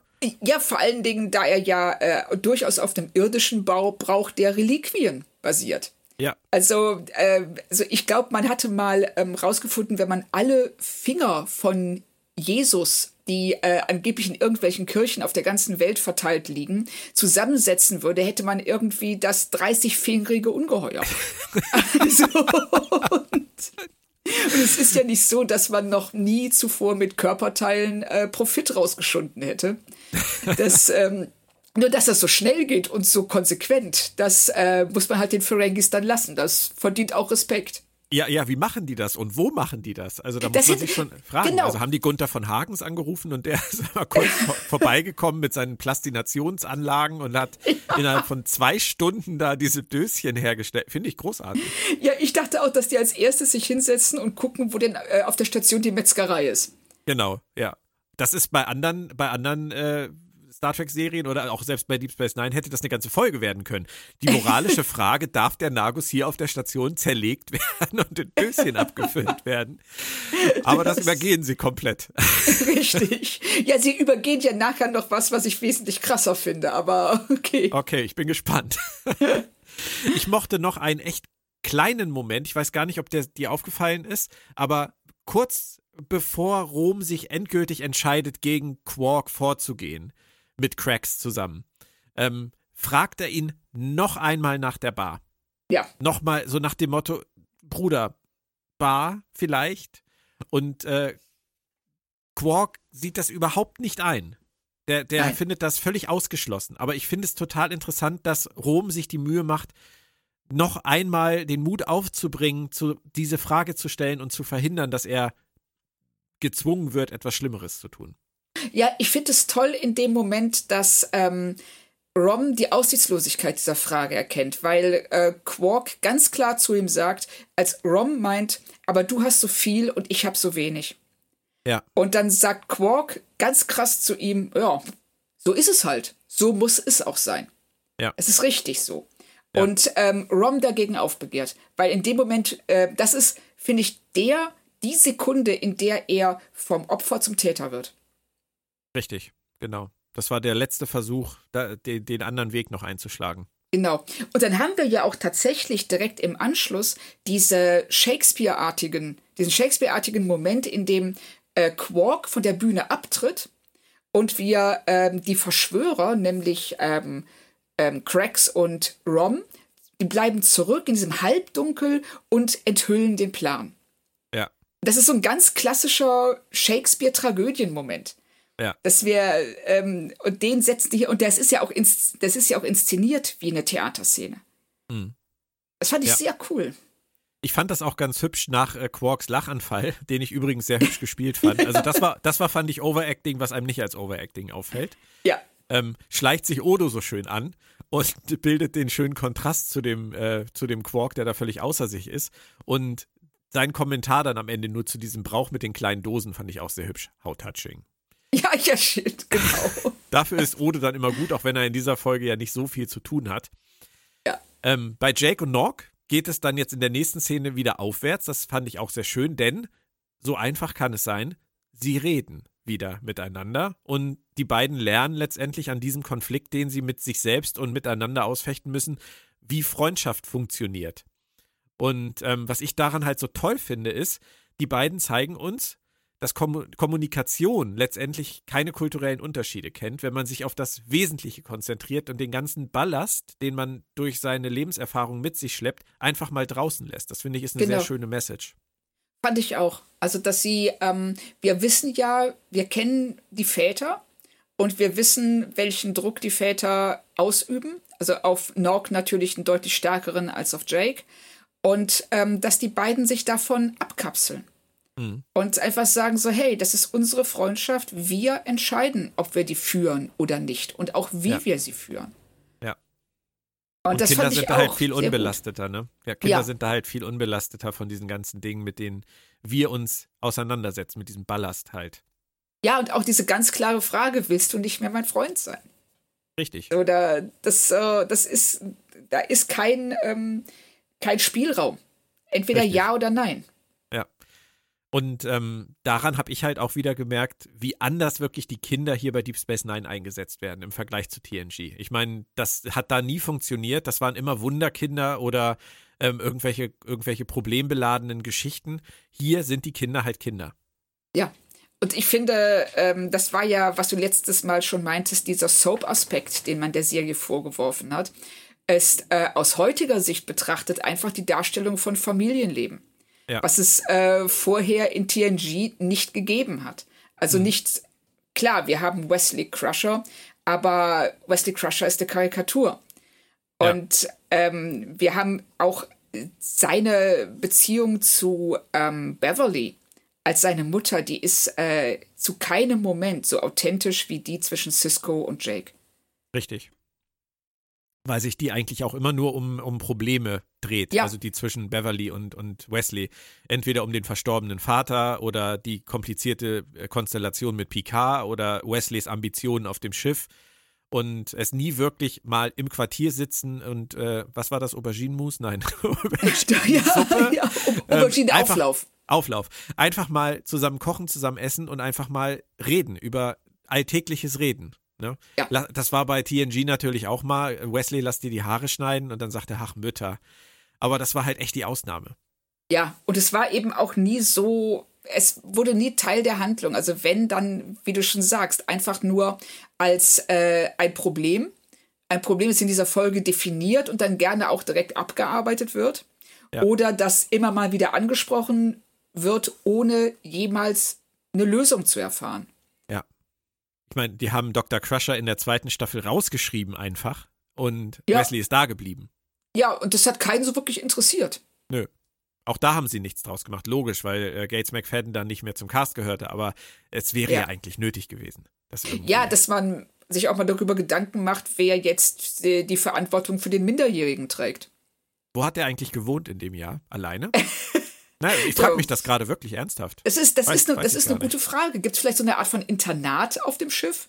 Bestimmt, bestimmt. Ja, ich meine, für die ganzen Rothemden, die ums Leben kommen und irgendwelche Waisen zurücklassen. Du hast ja das Foto von dem Gang mit den Topfpflanzen und dem Bild und der Couch ja, gesehen. Das, das war wahrscheinlich der Wartebereich vor dem, vor dem Schultrakt. Ja, genau. Oder da wohnt, äh, da wohnte Wesley in dem Jahr. Genau, ja, ja. Besonders schön für ihn gemacht. Dann kommt der Mordanschlag auf Quark, der unvermeidliche, und äh, mir fiel in dieser Szene nur auf, dass da wirklich einige in der, in der Besetzung oder in der, äh, im Cast halt in dieser Folge wirklich hinten überfallen. Ich glaube, Kira hatte eine einzige kurze Szene auf der Ops ohne Text. Ja. Da ist sie einmal kurz im Bild.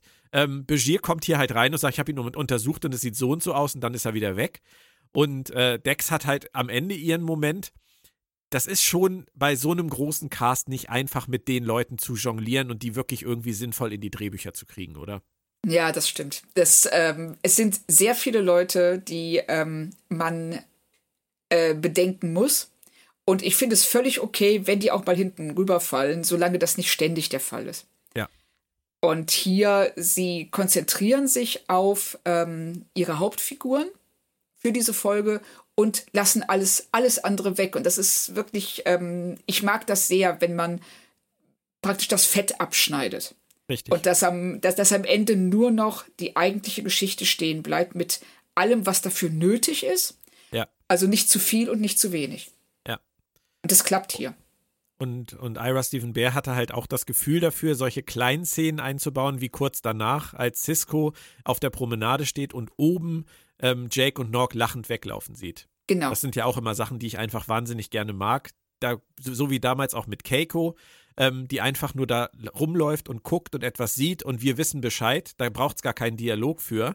Das funktioniert auf dieser Station mit dieser Promenade natürlich super. Ja, weil das auch so ein toller, weitläufiger Set ist, wo du so Sachen machen kannst, dass irgendjemand im Hintergrund vorbeigeht und jemand anders äh, vom Bildrand das beobachtet. Du hast immer den Eindruck von Raum, von Größe. Ja. Und äh, eben davon, dass ähm, auf dieser Promenade oder auch auf der Station gelebt wird außerhalb der, dem, was gezeigt wird. Mhm. Und während Quark sich fragen muss, äh, wer ihn umbringen will, also so ein typisches äh, Star Trek Whodunit, ähm, wird Cisco langsam sauer ähm, in seinem Disput mit seinem Sohn, denn Jake war sehr spät zu Hause. Das macht man natürlich nicht, das wissen wir. Und ähm, ich mag es total, wie in dieser Unterhaltung Cisco Jake davor beschützt, ihn anzulügen.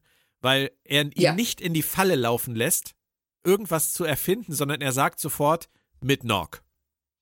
Ja, das finde genau. ich gut, das ist ungewöhnlich. Also normalerweise hätte man sagen können, er hätte ja noch mal kurz abwarten können, was Jake von sich aus sagt, aber er legt es gar nicht drauf an.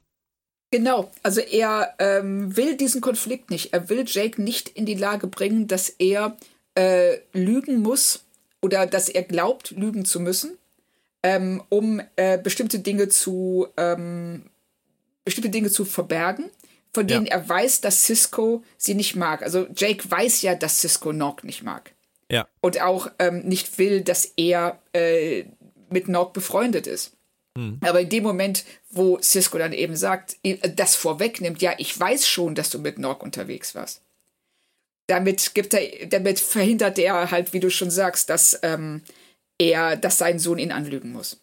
Aber Dank gibt es dafür nicht, denn er muss sich dann von seinem Sohn anhören, das ist privat.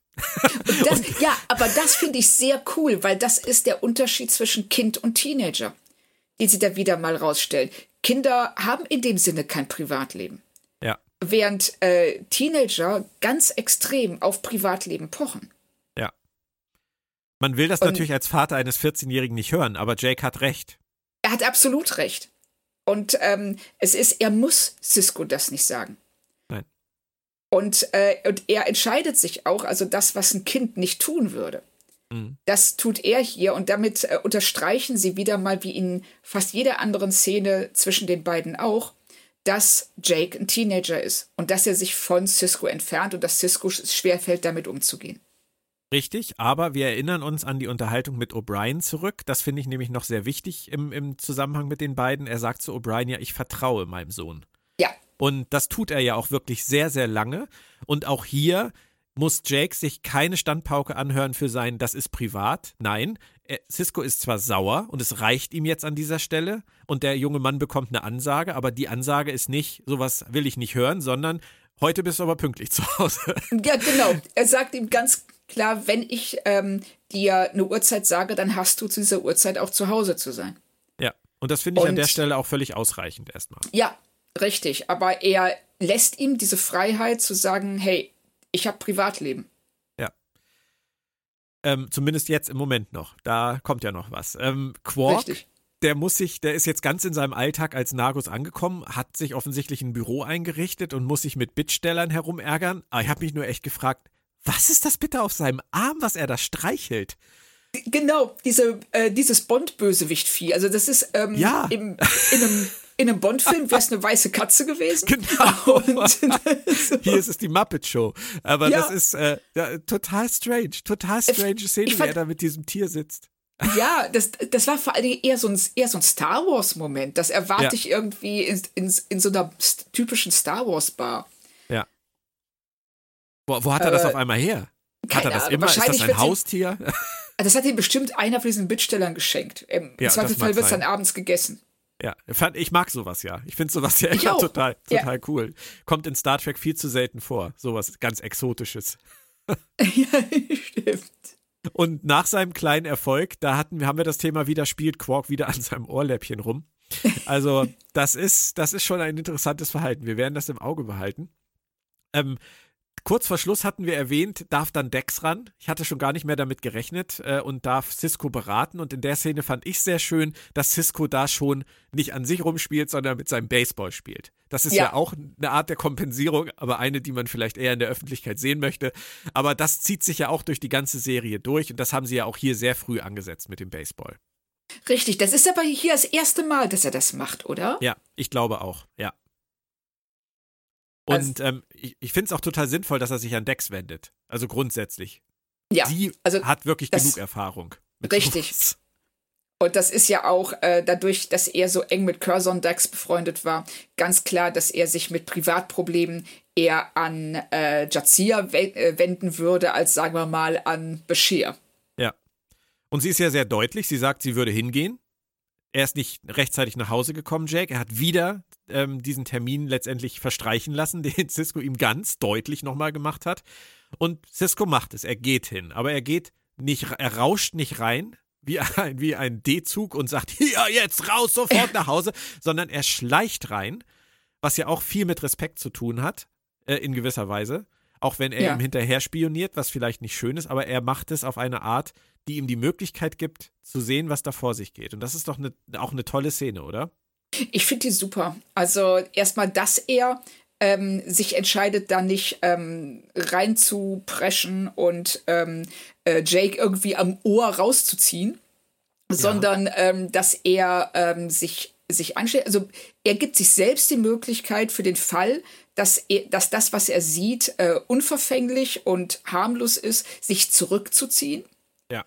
Und äh, aber auf der anderen Seite will er, und ich finde, das ist auch sein Recht als Vater, er will wissen, was eigentlich los ist.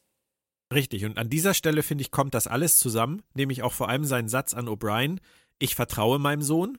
Das beweist er in dieser Folge bis zu einem gewissen Grad, bis nämlich zu ja. dem Grad, den du jetzt gerade erwähnt hast, dass er trotzdem als Vater eines 14-jährigen Sohns in so einer Umgebung das Recht hat, zumindest mal abzuchecken, was da vor sich geht, ja. gerade, gerade in einer Situation, wo Jake halt einen Termin nicht einhält und nicht wahllos jetzt in seinem Handy rumzulesen, sondern er guckt einfach nur, wo ist er abgeblieben und was er da sieht, führt dazu, dass er nicht mal seinen Sohn darauf anspricht. Das finde ich wirklich gut. Ja, finde ich auch. Also, weil wir ähm, deshalb ich bin, ich, ich bin zwar nicht so glücklich damit, dass sie etablieren, dass Nock nicht lesen kann, weil das Keiko ein echt schlechtes Licht rückt. Und auch ähm, für so. Die macht zu viel Urlaub. Ja, ich glaube auch. Und auch einfach keinen Sinn ergibt, dass die Ferengi ihren Kindern das Lesen nicht beibringen. Ähm, nee. Auf der anderen Seite ist es natürlich was, was du dann so in einem Moment komplett thematisieren und zeigen kannst. Da, da muss Cisco sich nicht fragen, äh, was machen die da, sondern es ist alleine in, durch diese Situation, dieses stockende Vorlesen von Rom, äh, von Nog völlig klar, äh, dass er nicht lesen kann und dass Jake ihm das Lesen beibringt. Ja. Und deshalb kann ich damit leben, dass sie äh, sich dafür entschieden haben, diesen Kniff zu nehmen und nicht was komplizierteres, weil es einfach so einfach darzustellen ist. Ja, Völkerverständigung mal anders präsentiert. Ich mochte das ja. wirklich sehr, sehr gerne. Ja, ähm, ich und auch. ich muss mich jetzt einmal ganz kurz korrigieren. Ich habe vorhin eine Szene erwähnt, in der Norg noch einmal versucht, ähm, Quark zu fragen, ähm, ob er nicht doch die Bar haben kann. Das habe ich natürlich viel zu früh erwähnt, weil diese Szene kommt ja zweimal. Und vorhin, als ich es erwähnt habe, war es das erste Mal. Und es kommt aber jetzt an dieser Stelle noch das zweite Mal dass er nochmal drauf einsteigt und ihm nochmal die Chance gibt. Aber Quark ist halt auch echt ein Arschloch, muss man sagen. Dass er so ja. seinen Bruder überhaupt nicht ernst nimmt und ähm, ihm auch überhaupt nicht klar ist, wohin das führen kann, wenn man Leute so von sich wegtreibt. Ja, Richtig, und das ähm, sehen wir ja, was da passiert. Rom ist für ihn Fußabtreter. Und ähm, Rom fühlt sich auch, ähm, er fügt sich in diese Rolle ganz lange bis zu dem Punkt, wo er die Möglichkeit hätte, mehr aus sich zu machen, indem er die Bar übernimmt, weil Quark hat alles erreicht, was man als Ferengi erreichen kann. Warum gibt er, er ihm Mond. nicht er hat keinen Mond, Entschuldigung. Oh, stimmt, genau. Also er hat fast alles erreicht, was man als Ferengi erreichen kann. Und äh, warum gibt er ihm die Bar nicht? Und das ist für ihn tatsächlich der Punkt, an dem es an dem's knallt, an dem er nicht mehr bereit ist, diesen Fußabtreter ja. zu geben und sich in diese Rolle zu fügen aber schon krass. Ich musste dann an, an, Star Trek Enterprise denken, an Airlock Archer. Hier wird er zu Airlock Rom. Ja. Das finde ich ziemlich krass. Und ähm, ich bin mir nicht ganz sicher, ob das wirklich Roms Idee war oder ob das eher Cracks war. Ähm, er ist ja einfach ein Mitläufer, Rom. Also Und ich glaube, ich glaube, dass die grundsätzliche Idee definitiv von Cracks stammt, aber dass die Idee, äh, Quark aus der Luftschleuse zu werfen, von Rom kommt, weil ihm das ja ständig vorgehalten wird, äh, wenn du hier nicht aufräumst, schmeiß ich dich aus der Luftschleuse. Ja. Das ist was, das hört er, glaube ich, täglich. also. Ja, das mag sein. Was ich nicht so, nicht so schön fand, das ist nur ein ganz kleiner Makel an dieser Folge, dass Quark zum zweiten Mal hintereinander nach Move Along Home ähm, bettelt. Das war jetzt ja. eine etwas merkwürdige Häufung äh, an dieser Stelle, aber es ist sicherlich ein blöder Zufall gewesen. Ja, das glaube ich auch, weil hier äh, ergibt diese Bettelei auch deutlich mehr Sinn als in der letzten ja. Folge. Richtig. Und ähm, ja, wir haben ja auch diesen seltsamen Moment, wenn er mit Rom und Cracks an der Bar vorbeigeht und dieses Dabo-Mädchen mitnehmen will. Dieses Dabo-Girl. Ja. Was mir auch nicht ganz klar ist, warum. Also man merkt schon, er ist sich unsicher, er ahnt, dass hier vielleicht irgendwas nicht stimmt. Ja. Aber was würde ihm Dabo Girl mitbringen? Bist du sicher, dass er das ahnt? Also ich glaube, er möchte eigentlich wirklich nur ein bisschen, bisschen Deko mitnehmen, was ja wieder für das Frauenbild von Deep Space Nine wahnsinnig Okay, ja, ich meine, aber also zumindest für das Frauenbild der Ferengi wäre es ja, ja, ja. Wär's ja konsistent. Ja. Ähm, aber er, er ist eine merkwürdige Szene. Also er wirkt so, als ob er zögert, als ob er eigentlich gar nicht von der Station weg will Okay. Ob er jetzt seine eigentliche Existenz nicht aufgeben will, weil er diese, diesen Barbetrieb so liebt und deshalb auch das Dabo Girl mitnehmen will, ob sie nur als äh, Dekoration dienen soll oder ob er ähm, nach einer Möglichkeit sucht, diese Abreise zu verzögern, das ist mir nicht klar, aber ich fand es merkwürdig. Ja, ist mir tatsächlich nicht aufgefallen, finde ich aber auch interessant. Ist ja. natürlich denkbar, dass er eigentlich weiß, was er daran hat und er kann auch Odo nicht allein lassen. Aber ja, stimmt.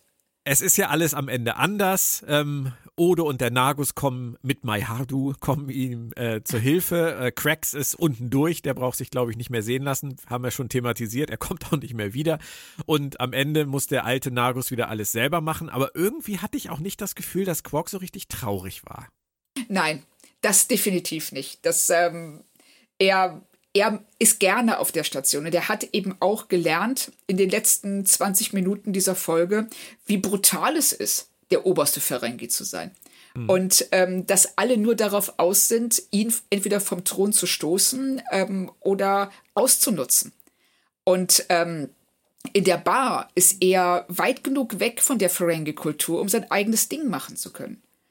Und das ist ihm, glaube ich, erst in dem Moment bewusst geworden, wie wichtig das für ihn ist und dass er vielleicht trotz aller Beteuerungen nicht ganz so skrupellos und halsabschneiderisch ist, wie es seine Kultur eigentlich von ihm verlangt. Er möchte, er möchte den Fame, aber er möchte eigentlich nicht so sein. Genau. Ja, sehe ich auch so.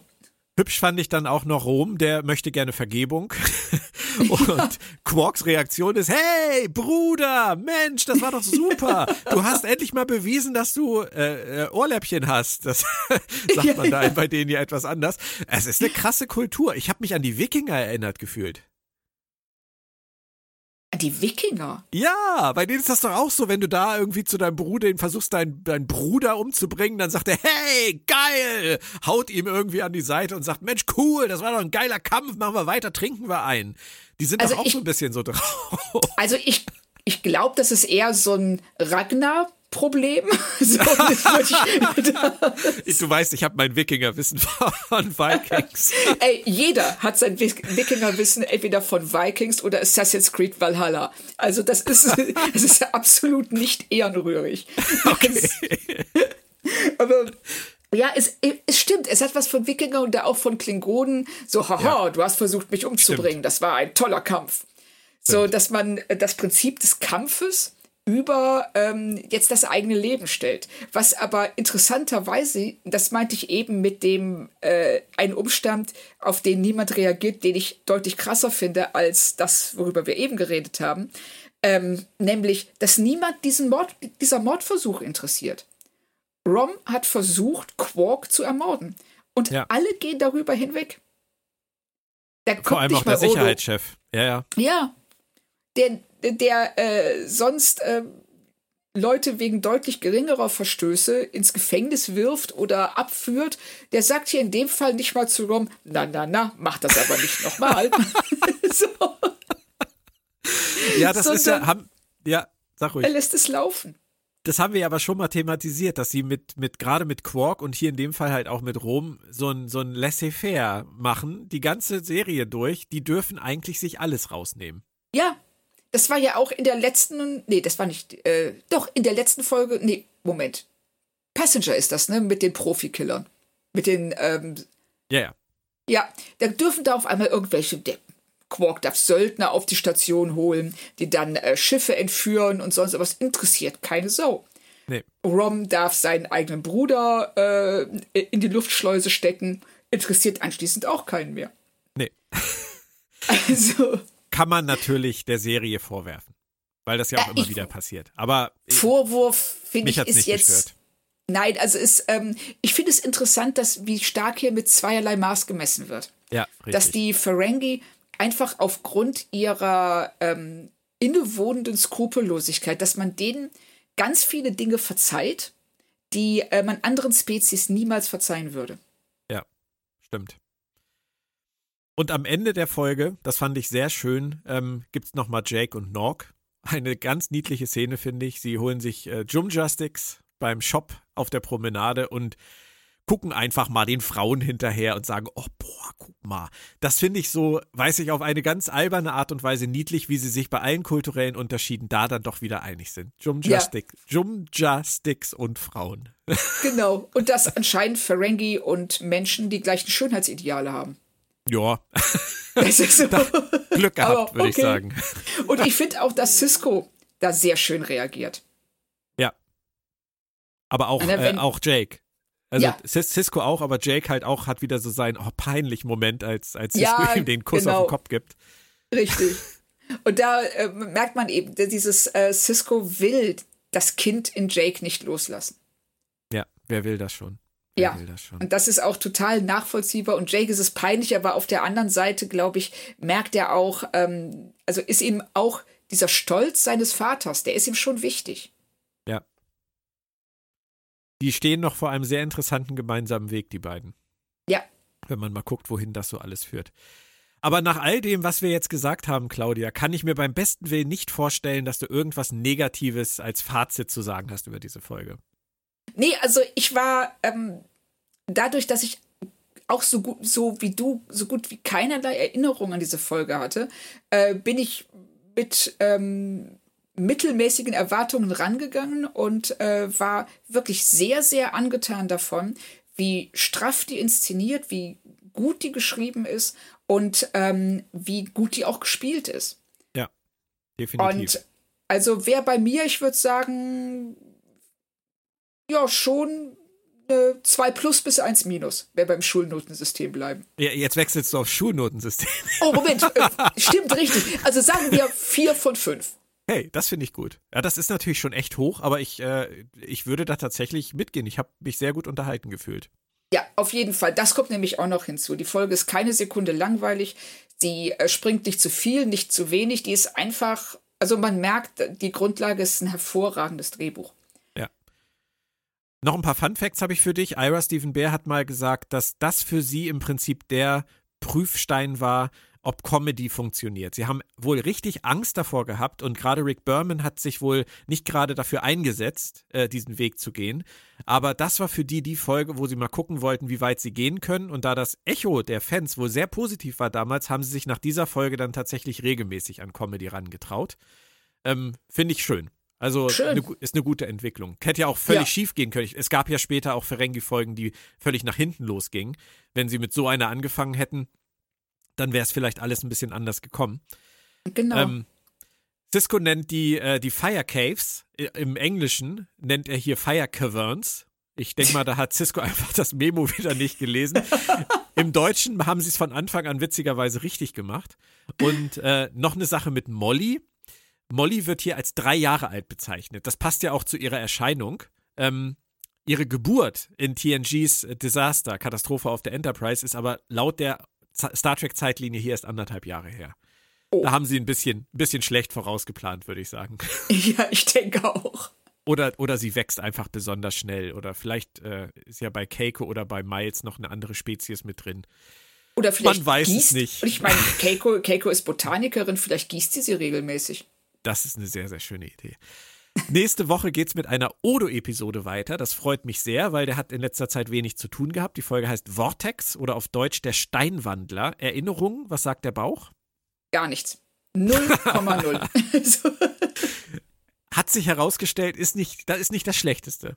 Nee, richtig. Und bei dir? Ähm, ich erinnere mich nur tatsächlich daran, dass Odo also da, das hat mir auch nur der deutsche Titel verraten jetzt, also mich daran erinnert, dass da irgendwie so ein, so ein äh, so eine Kette, so ein Amulett auftaucht, das die Form wandeln kann. Da kommt sowas raus, wie ein Schlüssel oder so. Und ähm, Odo denkt halt, das ist irgendwie ja, der Schlüssel zu seiner Existenz und bricht mit diesem Typen zusammen irgendwie in den Gamma-Quadranten auf. Das war's.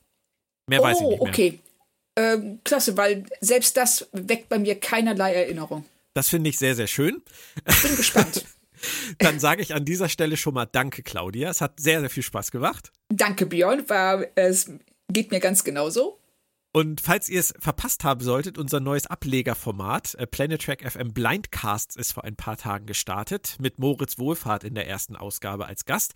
Frei nach der 45. Erwerbsregel übrigens, wer nicht expandiert, ist tot. Das äh, hat Frau Kern ja so ähnlich auch schon zitiert. Ähm, da dürft ihr gerne mal reinhören. Ansonsten bis in einer Woche, bleibt gesund und tschö, würde ich sagen. Tschüss und denkt dran, Gier ist unendlich. Und wir essen jetzt noch ein paar Rohrmagen, oder? Oh, lecker, ja, gerne. Kaust du sie mir vor? Aber selbstverständlich, für dich Lachs Cola dazu? Ich nehme lieber Ketchup.